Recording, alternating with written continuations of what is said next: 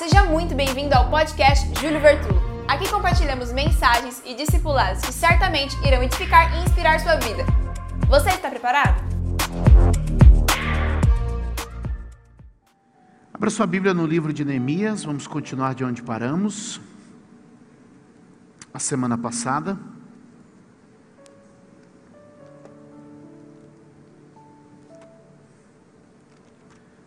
Neemias capítulo de número 1.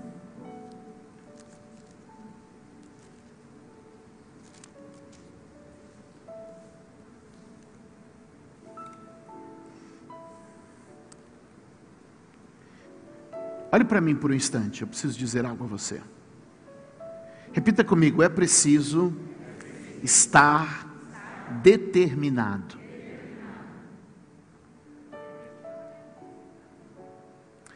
Deixa eu te falar uma coisa. Mais são as pessoas que desistem do que as que fracassam. Desistir não combina com você. Perseverança é uma marca dos salvos. É inerente, faz parte do salvo ser perseverante. E aí a gente responde uma pergunta muito fácil. De uma questão que muita gente diverge. Posso jogar uma polêmica aqui? Se eu lhe perguntar uma vez salvo, salvo para sempre, o que você responde?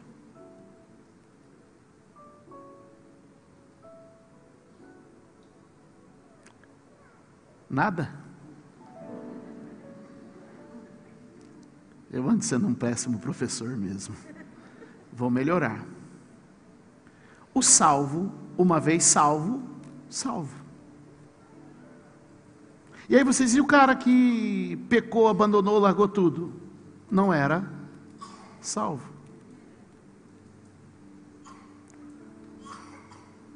Porque um dos pontos inerentes à salvação é a capacidade de perseverar.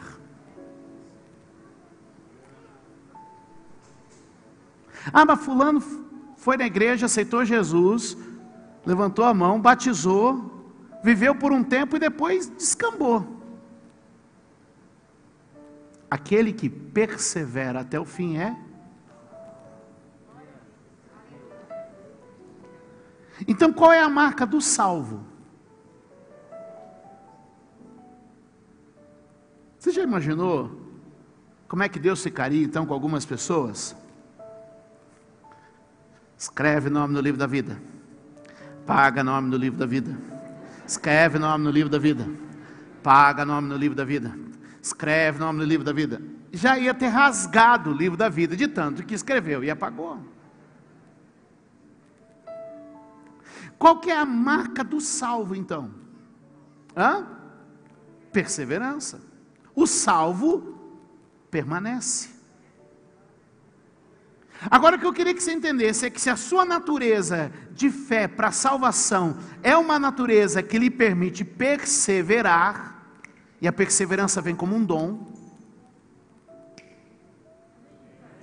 Vocês agora ficaram chocados, né? Perseverar é um dom de Deus para o salvo. Repita comigo: perseverança é um dom de Deus para o salvo. Quanto pode dizer amém? Que eu estou te dizendo é que o salvo persevera, persevera na fé, persevera em Cristo. Mas e esses? Só para a gente fechar isso, não era meu assunto hoje. A Bíblia diz que estiveram entre nós, mas nunca foram dos nossos. A Bíblia diz que uma vez iluminados é impossível que retrocedam. Ou seja, quando você é salvo, a perseverança de Deus entra em você,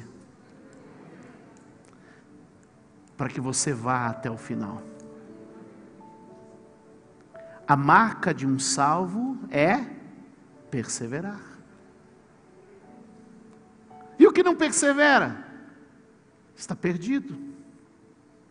O salvo persevera.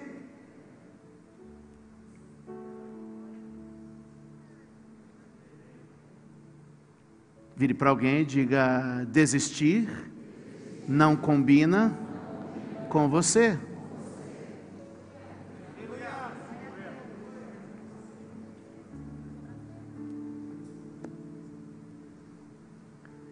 E como é que a gente constrói a nossa jornada com Deus?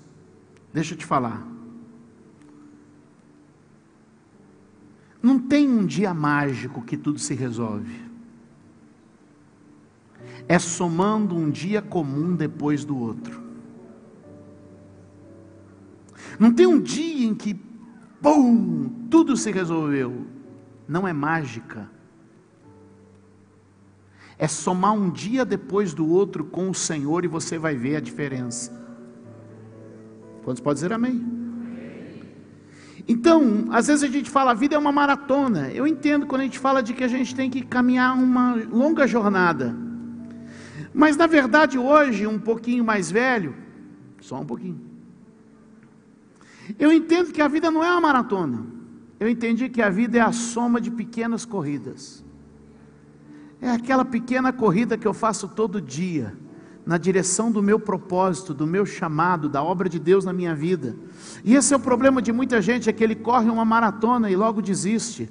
Mas aquele que corre todo dia, no dia a dia com o Senhor, este é o salvo do Senhor, este é o que persevera todo dia com ele, e é este que vai ouvir do Senhor quando chegar na eternidade: Vinde benditos do meu Pai, e entrai-vos no reino que eu vos tenho preparado. E ele vai dizer: Obrigado, porque você fez coisas coisas, e Ele não vai dizer coisas extraordinárias, Ele vai dizer coisas simples, e você vai dizer assim: Senhor, quando que eu fiz isso para o Senhor? Ele falou: todas as vezes que você fez isso a um, a outro pequenino deste, a mim você fizeste, então porque você perseverou em fazer o que devia ser feito no dia a dia, eu agora quero que você entre no gozo bendito do meu Pai. O que eu estou te dizendo é o que vale para o céu, também rebate na terra. Você constrói uma vida com Deus e você constrói uma vida de fé, de sucesso, de salvação, de milagre, um dia depois do outro.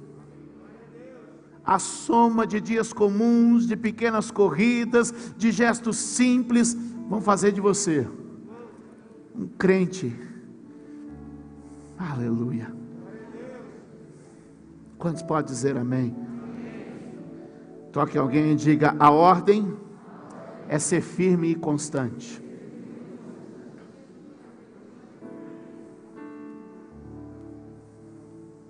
Primeira Coríntios 15, 58, a Bíblia vai dizer o seguinte: irmãos, sede firmes e constantes. O que ele está dizendo é que nós precisamos de firmeza, que nós precisamos de constância.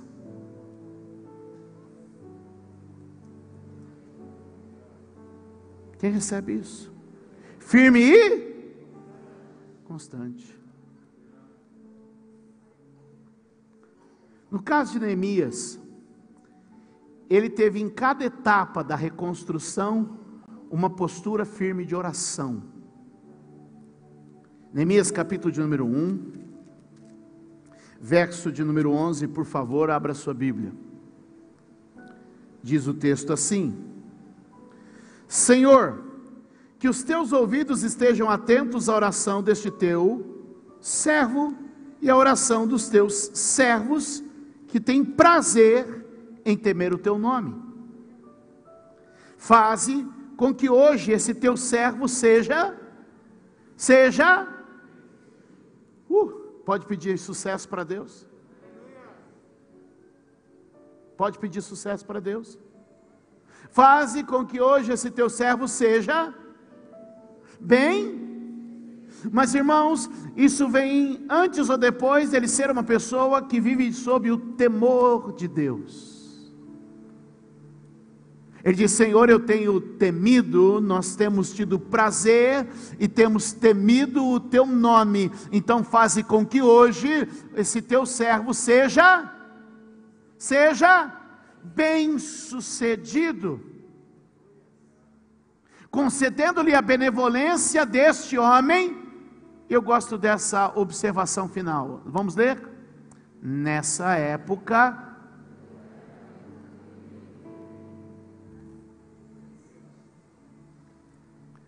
Deixa eu te dizer uma coisa. Um copeiro que pensa como governador não será copeiro por muito tempo. Vou repetir.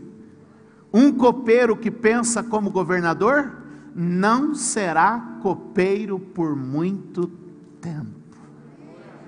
Esse homem era copeiro, mas pedindo a Deus sucesso diante do rei. Eu vim te dizer que hoje o Pai te trouxe a este lugar para dizer: vou reconstruir todas as coisas, você vai ter sucesso nessa empreitada. Será que você pode dar um aplauso ao Senhor nesse dia de hoje?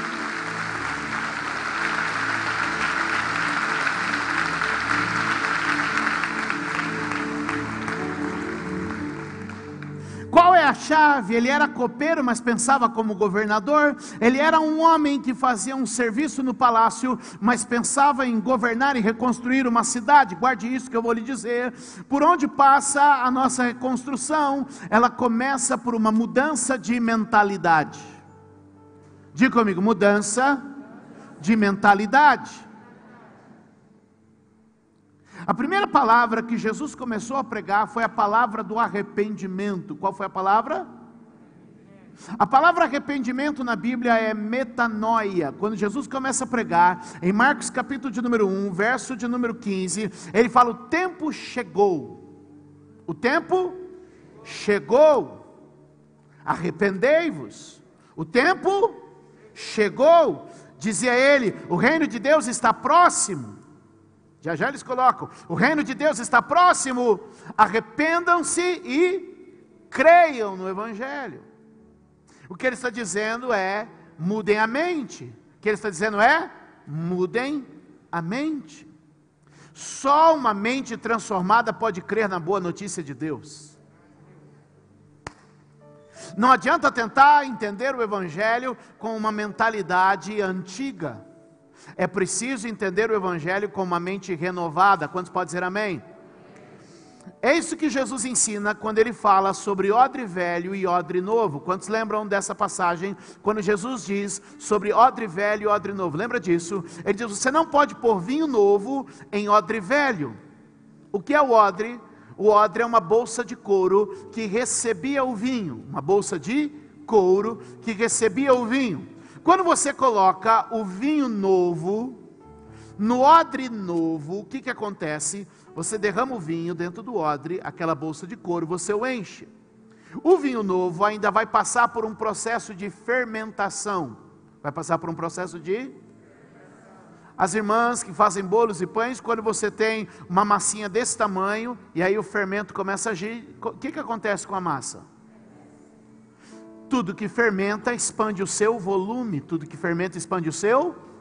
Então eu coloquei o vinho novo no odre novo. O vinho novo ainda vai passar por um processo de. E tudo que fermenta expande o seu. O que, que acontece com o couro do odre? Estica. Aí você vai e serve o vinho. Você, ah, aí acabou. Aí você olha assim, ah, tá tão bom meu odre. Vou aproveitá-lo de novo. E aí você vai e enche de vinho novo. O vinho novo passa por um processo de e a fermentação faz com que o volume e aí o odre vai dar aquela Aí você fala, mas meu odre ainda está tão bom. E você vai e faz isso de. E chega uma hora que o odre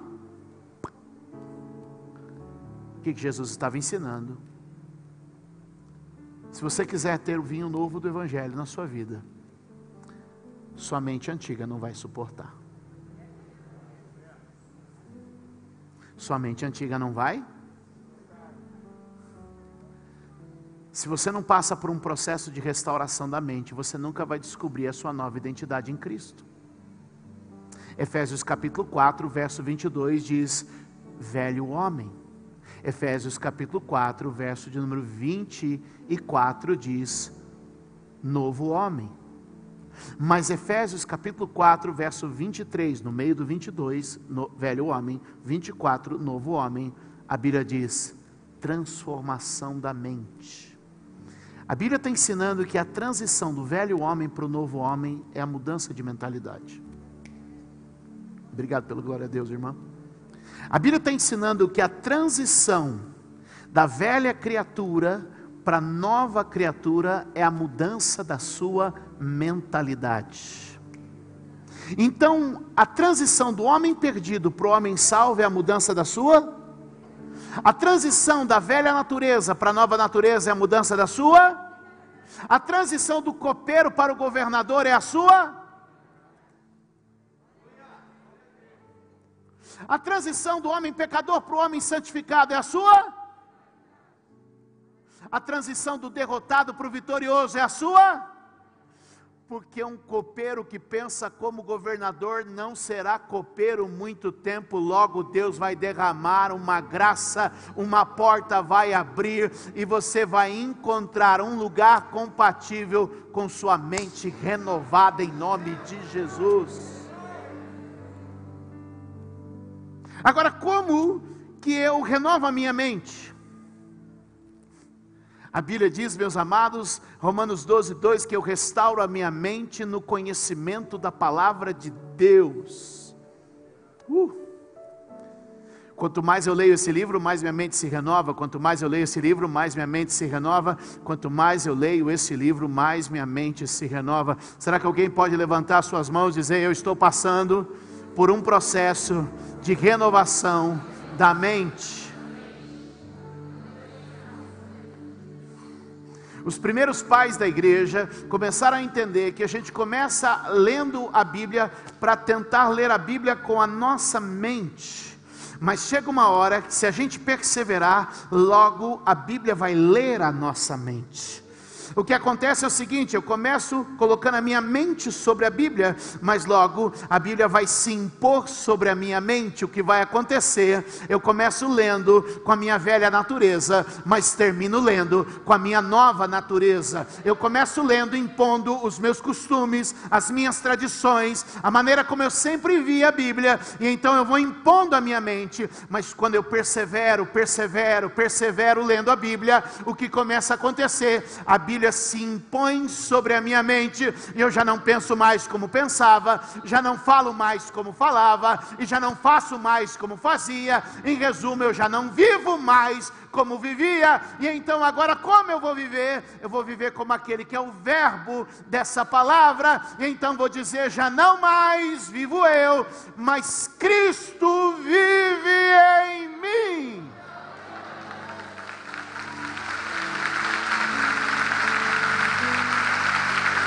Glória a Deus. Dá um glória a Deus. O que nós precisamos hoje é passar por uma completa restauração da nossa mente. É por isso que dissemos ainda há pouco: é impossível que aquele que, uma vez iluminado, uma vez que é ele esclarecido, ele retorne, ele retorne. Por que é impossível que ele retorne? Porque uma vez que a sua mente se abriu, ele nunca mais se acomodará, uh, ele nunca mais se encaixará, ele nunca mais se ajustará na velha forma.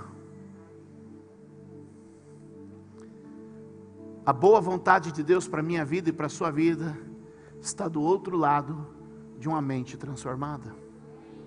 Diga isso para alguém, diga a boa vontade de Deus para a sua vida está do outro lado de uma mente transformada. Muitas pessoas vivem me procurando dizendo assim: é, Pastor, o que eu faço para descobrir a vontade de Deus para a minha vida? Eu quero dizer para você: deixe que Ele transforme sua mente.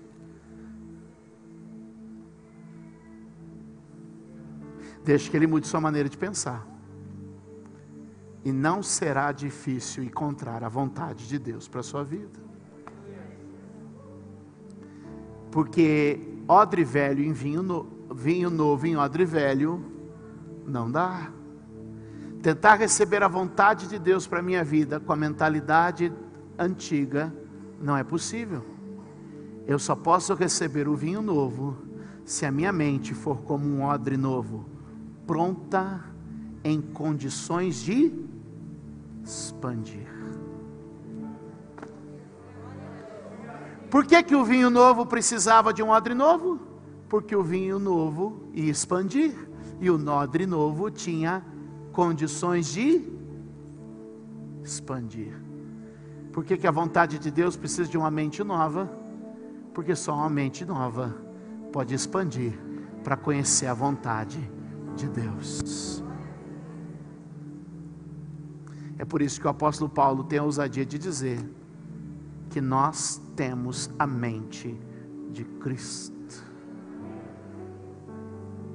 O que a palavra de Deus diz é que o crente, escolhido por Deus, salvo por Ele, aleluia, tem a mente de Cristo. Vamos dar um aplauso ao Senhor por isso.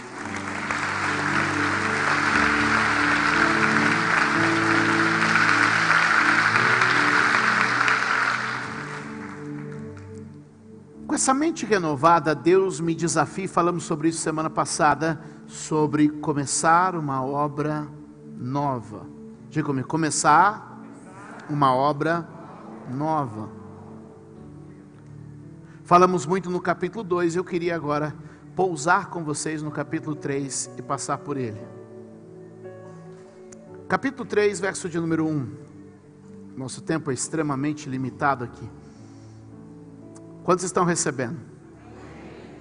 A Bíblia diz assim, no capítulo 3, no verso de número 1: O sumo sacerdote, note isso, é importante para nós. O sumo sacerdote, Eliasabe, e os seus colegas sacerdotes começaram o seu trabalho e reconstruíram a porta das ovelhas.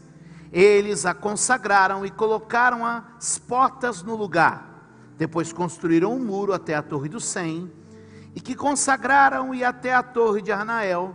Os homens de Jericó construíram o trecho seguinte. Isacur, filho de Inri, construiu logo adiante. Verso 3. A porta do peixe foi reconstruída pelos filhos de Asená, e eles puseram os batentes e colocaram as portas, os ferrolhos, as trancas no lugar. E aí o texto segue e é daquela leitura que se você vai repetir e repetir e repetir as mesmas coisas. E eu destaquei as coisas que serão repetidas ao longo do capítulo de número 3, porque eu queria dividir com você um segredo dessa reconstrução. Olhe para mim. Como é que se reconstrói toda uma cidade? Sabe como? Um tijolo de cada vez. Se você ler o capítulo 3 depois, faça isso em casa. Você vai ver que toda a obra foi dividida em sessões. Nós demos a primeira sessão até a chegada da segunda. Quem pegou?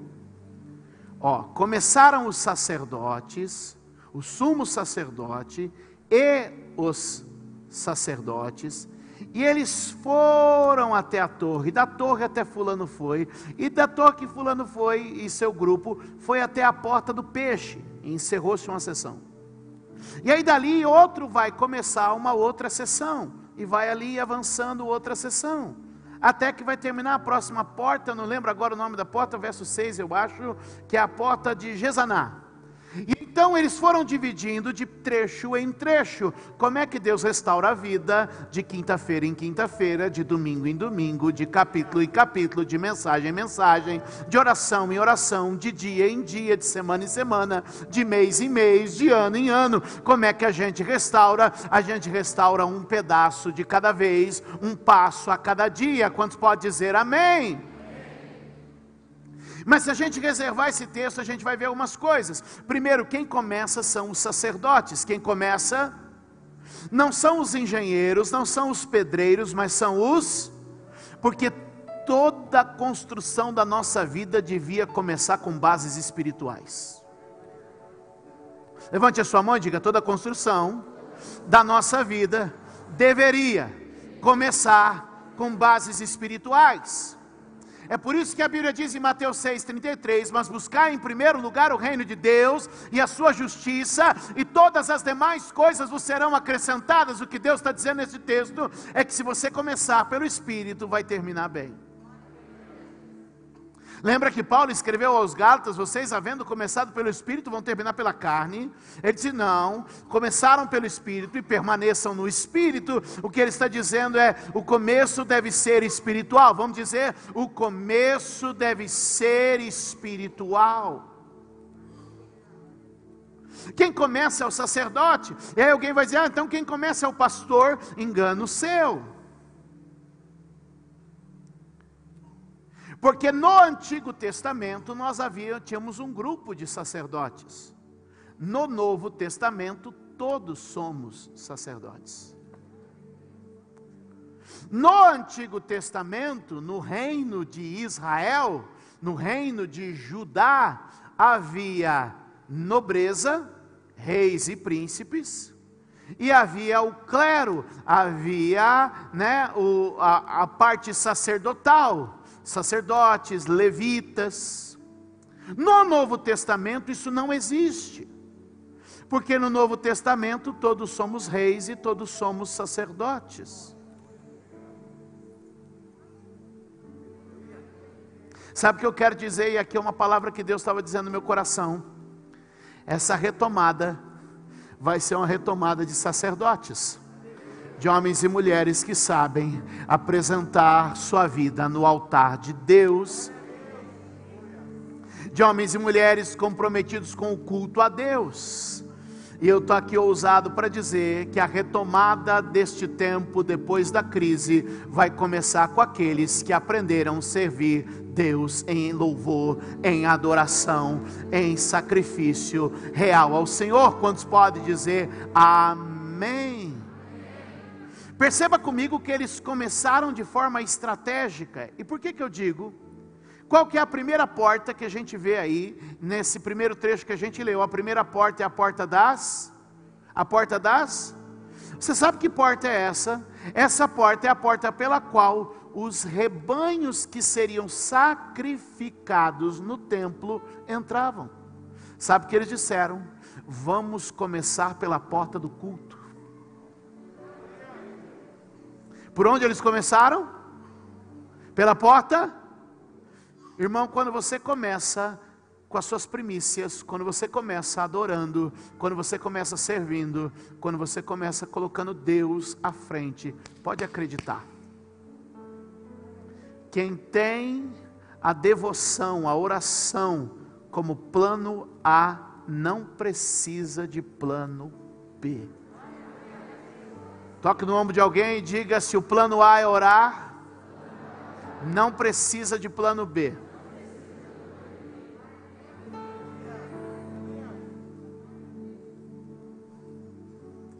Quantos entendem isso? Então o que ele vem? Começa pelo culto, usa as ovelhas, e você vai ver que de sessão em sessão, Jerusalém vai sendo reconstruída. É cada área da sua vida recebendo um cuidado de Deus. Um tijolo, um bloco, começando essa reconstrução. Mas você sabe que eles usaram como pontos para a evolução dessa construção. Eu estou aqui te dando um relatório da obra. Relatório de obra é uma coisa chata. Mas eu estou tentando fazer legal, então me ajuda. Eles dividiram essa obra de porta em porta. Diga como de porta em porta. Jerusalém ao todo tinha 12 portas. Ao todo Jerusalém tinha 12 portas. E eles dividiram o seguinte, ó, nessa primeira porta, desse trecho até a primeira porta, a gente restaura. Dessa porta até a próxima porta, vocês restauram. Dessa porta até essa porta, vocês restauram. E de porta em porta eles foram restaurando. Eu estava lendo isso hoje à tarde. E o Espírito Santo colocou no meu coração. O que é porta na Bíblia? E Deus falou comigo: a sua restauração vai acontecer. Isso é profético. de acesso em acesso, porque porta na Bíblia é um acesso. Deus abriu um acesso, vai restaurar, vai abrir outro acesso e vai restaurar, e vai abrir mais um acesso até que tudo esteja restaurado. Porta na Bíblia também é oportunidade. E Deus está dizendo: é de oportunidade em oportunidade que eu vou fazer essa obra na tua vida. Porta na Bíblia também é escape, é saída, e Deus está dizendo: é de escape em escape que eu vou criar uma sessão nova de restauração na sua vida. Levante a tua mão e diga: acesso, oportunidade e livramento. Dê um aplauso ao Senhor. Deus vai fazer de trecho em trecho uma obra de reconstrução. Diga amém. Obrigada por ouvir mais uma mensagem. Deus abençoe sua vida.